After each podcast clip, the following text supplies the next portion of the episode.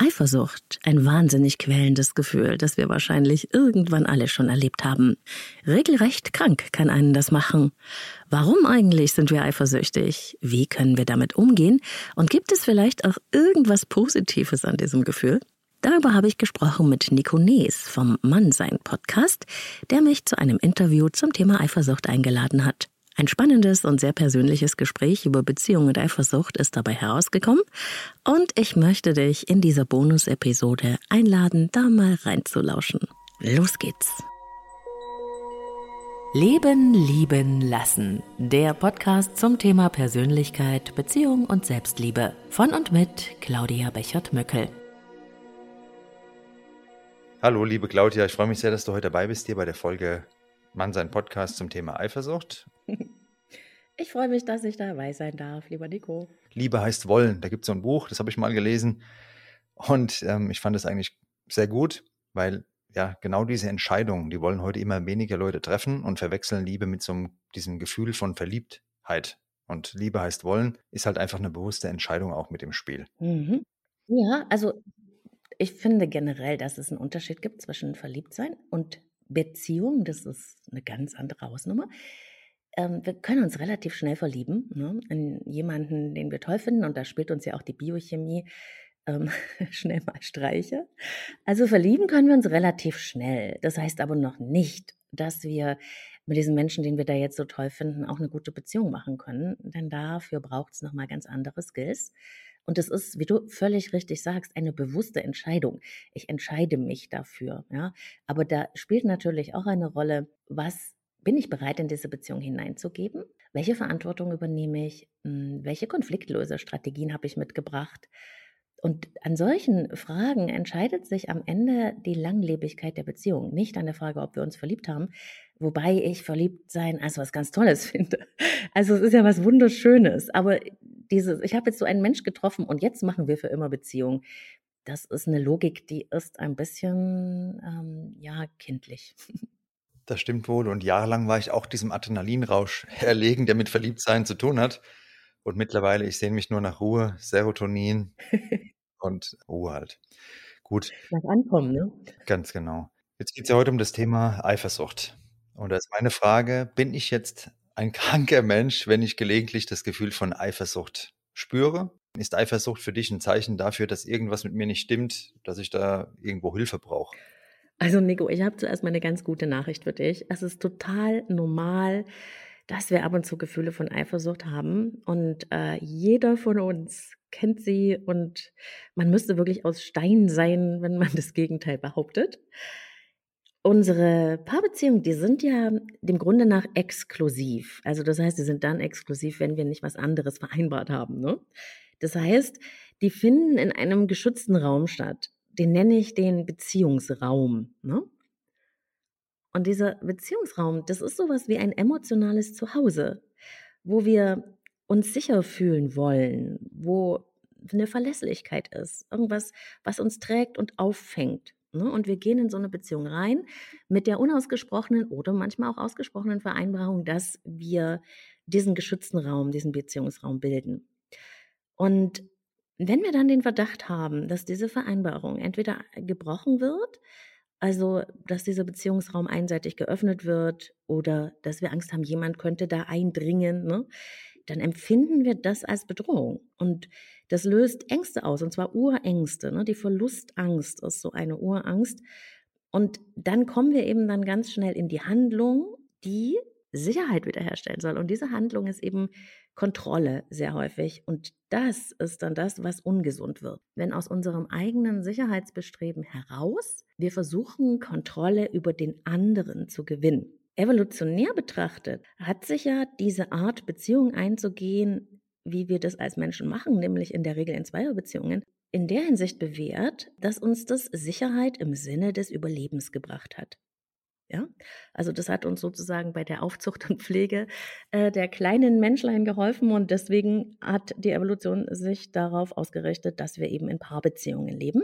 Im Sinne der Evolution geht es eigentlich immer nur ums Überleben. Da wird das weitergegeben, was Sicherheit im Sinne des Überlebens äh, verspricht. Und das waren eben diese Zweierbeziehungen. Und jetzt haben wir heute sozusagen diesen evolutionären Bug, dass wir ein Teil von uns in einem Teil von uns immer noch mit diesem Urmenschengehirn dann unterwegs sind. Aber unsere Konzepte in Bezug auf Beziehungen haben sich ja heute vollkommen gewandelt. Wir wollen ja heute eigentlich Freiwilligkeit. Wir wollen niemanden zwingen, dass er bei uns bleibt. Wir wollen, dass dieser Mensch freiwillig da ist. Und so mh, hm, entsteht ein Konflikt in uns. Also, du kriegst Angst, dass deine Partnerin jemand anderem schöne Augen macht und da kommt so eine Stimme in deinem Kopf, die sagt, meine, meine, fass das nicht an. Du bekommst Angst, dass dir was weggenommen wird und du bist vielleicht auch bereit, das, was dir lieb und teuer ist, mit Zehen und Klauen zu verteidigen. Aber das ist eben ein Urmenschenverhalten. Und das ist eben nicht das, was heute deine Beziehung besser macht. Denn entscheidend ist, müssen wir immer nach diesem Impuls handeln. Ist es das, was wir wollen, den anderen besitzen eigentlich ist es überhaupt nicht möglich. Und es hat auch mit Liebe gar nichts zu tun, sondern es hat was damit zu tun, dass es dann eigentlich nur noch um mich geht. Und das meine ich mit, das widerstrebt dann auch unseren Konzepten von Liebe und Beziehung, wie wir sie heute haben. Denn Liebe ist Freiwilligkeit, Liebe ist Loslassen und nicht Druck und Zwang aufbauen. Und der Wunsch, den Partner zu kontrollieren, die Partnerin, das tötet eigentlich die Beziehung, weil es dem Vertrauen den Boden entzieht. Und ich kann den anderen nicht besitzen. Ja. Das stimmt wohl. Die Frage ist allerdings auch, muss ich jetzt als Partner unbedingt alle wunden Punkte antriggern bei meinem Gegenüber, mit dem ich eine Beziehung führen möchte. Mich hat jetzt ein äh, Freund gefragt neulich, er will auf ein Festival fahren mhm. Und die Frau hat da Probleme damit, wie ich das sehen würde. Da ist eben meine Frage, ich war jetzt am Wochenende wieder mal hier im Frankfurter Nachtleben, mhm. ähm, da bin ich nur noch sehr, sehr selten unterwegs tatsächlich, aber da war ich wieder mal und habe mir das so angeschaut und auf mich wirken lassen und ja, ich weiß nicht, also so ein richtig gutes Gefühl, das ist halt so ein Paralleluniversum, habe ich da jetzt nicht, muss ich jetzt wirklich von mir fordern, ich bin jetzt komplett ohne Eifersucht und mein Partner oder Partnerin hat alle Freiräume, die kann da die ganze Nacht irgendwo unterwegs sein, das macht mir alles gar nichts aus. Wenn es mir was ausmacht, dann stimmt scheinbar was nicht mit mir. Ist es so? Wie siehst du das denn? Also ich würde da wo ganz anders ansetzen, Nico, nämlich bei der Frage, auf welcher, äh, auf welcher Wertebasis, auf welchen Vereinbarungen steht denn eigentlich unser Beziehungshaus? Es ist ja existenziell notwendig, dass wir äh, mit unserem Beziehungspartner uns einigen, wie unsere beiderseitigen Vorstellungen davon, wie die Beziehung gelebt wird, Raum haben kann. Eine Beziehung bedeutet ja, wie wir es anfangs besprochen haben, dass wir auch eine Verantwortung haben. Und diese Vorstellungen davon, wie wir Beziehungen leben wollen, die müssen natürlich verhandelt werden. Ne? Es ist ja nicht so, dass dann jeder macht, auf was er gerade Bock hat, dann warum ist man dann zusammen?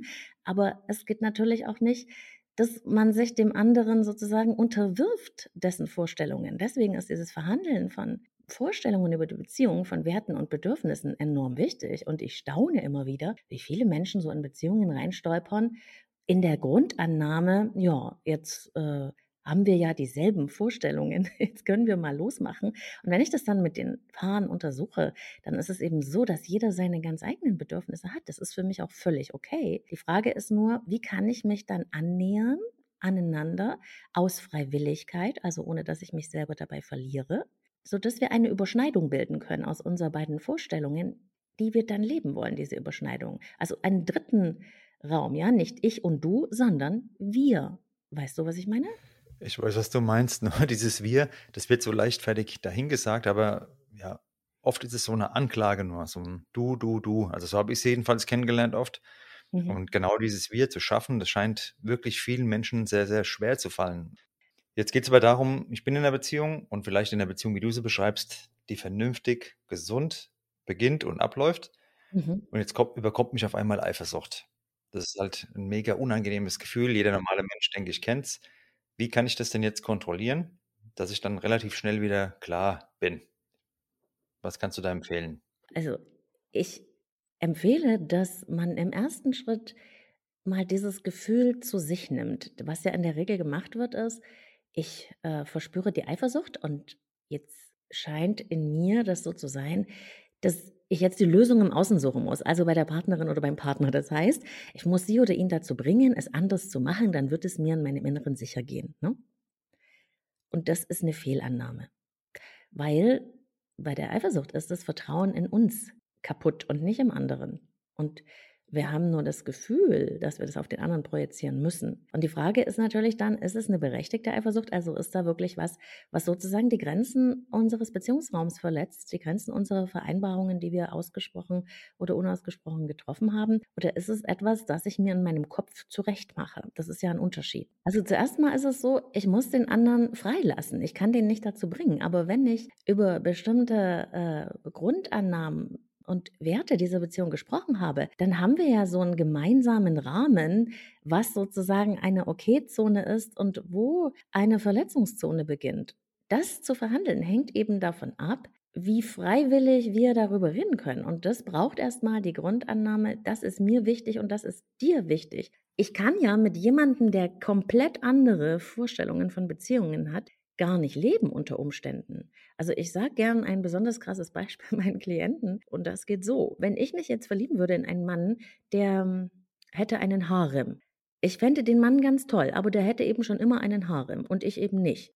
Das wäre ja derselbe tolle Mann. Der hat nur eine Lebensform für Beziehungen, die mir nicht entsprechen würde. Jetzt ist ja die Frage, nur weil ich mich in den verliebt habe, muss der ja nicht den Harem ablegen. Was passiert jetzt, wenn der dabei bleiben will und ich nicht? Ja, dann können wir wahrscheinlich nicht zusammen leben. Und so meine ich das. Man muss erst mal schauen, was sind denn meine Vorstellungen und deine? Also wenn du mit einer Frau zusammenkommst und ihr wollt zusammen sein, dann ist natürlich erst mal wichtig abzustecken, was ist denn für dich deine Vorstellung, wie wir Beziehung leben? Und was ist denn deine? Und passt denn das übereinander? Und finden wir aus der Freiwilligkeit eine Möglichkeit, dass wir da einen gemeinsamen Raum schaffen? Oder würde das nur gehen, wenn du dich komplett verbiegst oder sie sich komplett verbiegt und dann ist es keine Beziehung, dann ist es ein fauler Kompromiss. Dann wird sich also immer jemand eingeschränkt fühlen. Wenn ich aber, und das höre ich ja so ein bisschen bei dir raus, eine gute Beziehung möchte und ich bin dafür bereit, etwas von meiner Autonomie freiwillig zu geben, weil mir diese Beziehung viel wichtiger ist, als dass ich jede Nacht um die Blocks ziehe, dann mache ich das nicht, weil mich mein Partner kontrolliert, sondern dann mache ich das, weil ich etwas in die Beziehung hineingebe. Und ich mache es, weil ich es will. Und das ist ein kompletter Unterschied. Das verstehe ich. Und dieses Wollen, das äh, würde ich mir einfach wünschen und nicht dieses, ich mache mein Ding einfach so wie immer, ohne Rücksicht auf Verlust. Und wenn du dann ja, dich damit nicht so wohl fühlst, dann stimmt mit dir was nicht. Da habe ich halt eine andere Sicht drauf, sagen wir es mal so. Ja, aber das ist ja friss oder stirb, weißt du, das ist eben, was ich meine. Das, Genau. nimm das so hin, ja, oder stirb. Das ist ja kein, keine Voraussetzung für nichts. Also das, das ist keine Beziehungsgrundlage. Also, du bist ja überhaupt nicht falsch in deinen Gedanken, glaube ich, Nico, aber du bist in den falschen, äh, Jagdgründen unterwegs. Definitiv, das kann ich unterschreiben. Sofort kann ich das unterschreiben. Vielleicht ist auch das Nachtleben, ohne das ab äh, abzuwerten, ja, aber vielleicht ist es auch nicht der geeignetste Ort. Auf keinen Fall. Auf, auf, also definitiv nicht für das, was ich suche. Und äh, die Erfahrung habe ich jetzt wieder mal gemacht. Das sind ja so, man sagt ja so Vorurteile, aber ich glaube, da ist schon auch einiges dran. Ich will ja eigentlich am liebsten bin ich entspannt, ruhig, ja.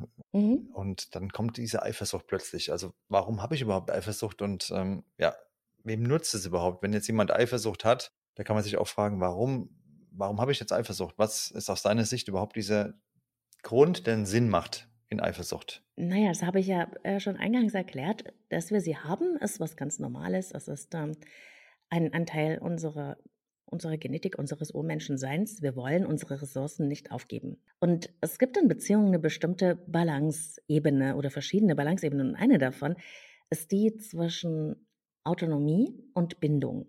Und zur Autonomie, also zu unserer, unserem Bedürfnis danach, äh, selber unser Leben und die Umstände zu gestalten, gehört auch unser Bedürfnis nach Sicherheit. Ne? Wir wollen Sicherheit, auch in Beziehungen. Und auf der anderen Seite ist aber unser Bedürfnis nach Lebendigkeit. Und jetzt kannst du dir ja vorstellen, das sind so zwei Pole, die ziehen in verschiedene Richtungen. Wir wollen, dass eine Beziehung lebendig ist und wir wollen, dass sie sicher ist und beides geht nicht. Wenn wir Sicherheit wollen, maximale Sicherheit, dann müssen wir irgendwie den anderen kontrollieren. Das ist aber nicht gut für die Lebendigkeit. Beziehungen sind generell nie hundertprozentig sicher. Das ist hart, aber genauso ist es. Wir können also heiraten und beschließen, dass das für immer hält, aber wenn dem so wäre, dann würden sich nicht so viele Menschen trennen. Wir können nicht für unsere Gefühle in zehn Jahren unterschreiben, auch wenn ich das selber manchmal schade finde. Das heißt also, wir können nur entscheiden, dass wir das jetzt wollen und hoffen, dass wir die Beziehung beide so gestalten, dass es auch über Jahre so bleibt. Aber eine wirkliche Sicherheit gibt es eigentlich nicht. Die ist nur theoretisch, weil die Beziehung ist auch grundsätzlich bedroht durch Tod oder durch, dass sich jemand anders entscheidet. Wir haben keine hundertprozentige Sicherheit darüber, dass dieser Mensch für immer an unserer Seite bleiben wird. Ja? Es gibt also nur verschiedene Grade von Unsicherheit. Und ein bisschen macht diese Unsicherheit die Beziehung tatsächlich paradoxerweise ja auch lebendig. Weil wenn uns bewusst ist, dass es ein Glück ist, dass dieser Mensch jeden Tag an unserer Seite ist, dass wir mit ihm leben dürfen, dann ist es ein Gegenstück zu diesem, ja, er, er ist da oder sie, schön. Ne? Dass, dass das Schöne so zur Gewohnheit wird. Und die Unsicherheit, auch die Eifersucht, macht natürlich auch scharf. Also in Bezug auf Anziehungskraft ist die Unsicherheit ein richtig starker Motor. Das sieht man zum Beispiel daran, wenn es eine, ähm, was ja öfters mal passiert, so eine eingeschlafene Beziehung, ne, wo sich beide daran gewöhnt haben, dass es immer, dass sie immer da sind, dass es sicher ist und sie können sich darauf verlassen, dann lässt mit der Zeit ja die Anziehungskraft nach, ne, weil das Schöne eben zur Gewohnheit wird und dann muss man sich ja nicht mehr so bemühen und dann schläft die Anziehungskraft auch der Sex oft ein bisschen ein. Wenn jetzt mein Partner, auf den, wo ich ja immer weiß, ja, der ist, ist da, der wacht jeden Früh neben mir auf. Wenn der sich jetzt plötzlich verändert und der Nachbarin schöne Augen macht, dann passiert es das natürlich, dass meine Anziehungskraft auch wieder wächst. Auf einmal macht diese Eifersucht die Anziehungskraft wieder stärker und das kommt aus der Unsicherheit. Also was ich damit sagen will, ist, die Lebendigkeit, die wir uns ja wünschen in der Beziehung und die Sicherheit, die passen nicht so richtig zusammen. Wir haben da immer so eine Balance zwischen unserem Wunsch nach Sicherheit und das macht die Beziehung ein bisschen vertrauter, aber auch ein bisschen öder und dem Wunsch nach, äh, nach Lebendigkeit.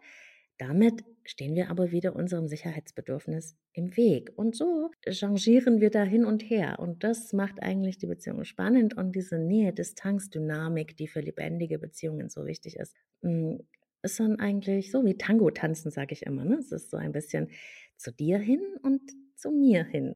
Ich will Beziehung, aber nicht um jeden Preis. Ich will dich, aber ich habe auch Grenzen. So ungefähr kann man sich's vorstellen. Ein wirklich spannendes Thema und ein sehr angenehmes Gespräch.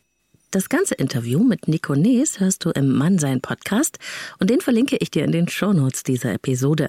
Es lohnt sich da reinzuhören, auch wegen der vielen anderen spannenden Themen und der wunderbaren Art von Nico. Wärmste Empfehlung für diesen Podcast von mir.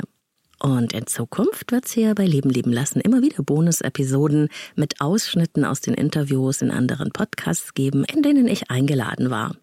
Die neuen Leben leben lassen Episoden gibt's wie immer jeden Sonntag ganz frisch auf die Ohren. Vergiss nicht, den Podcast zu abonnieren, wenn dir auch diese Folge gefallen hat. Und über fünf Sterne auf Apple Podcasts und Spotify freue ich mich natürlich auch. Feedback gerne via Instagram oder an claudia.leben-leben-lassen.de. Wir hören uns. Ich freue mich auf dich. Deine Claudia.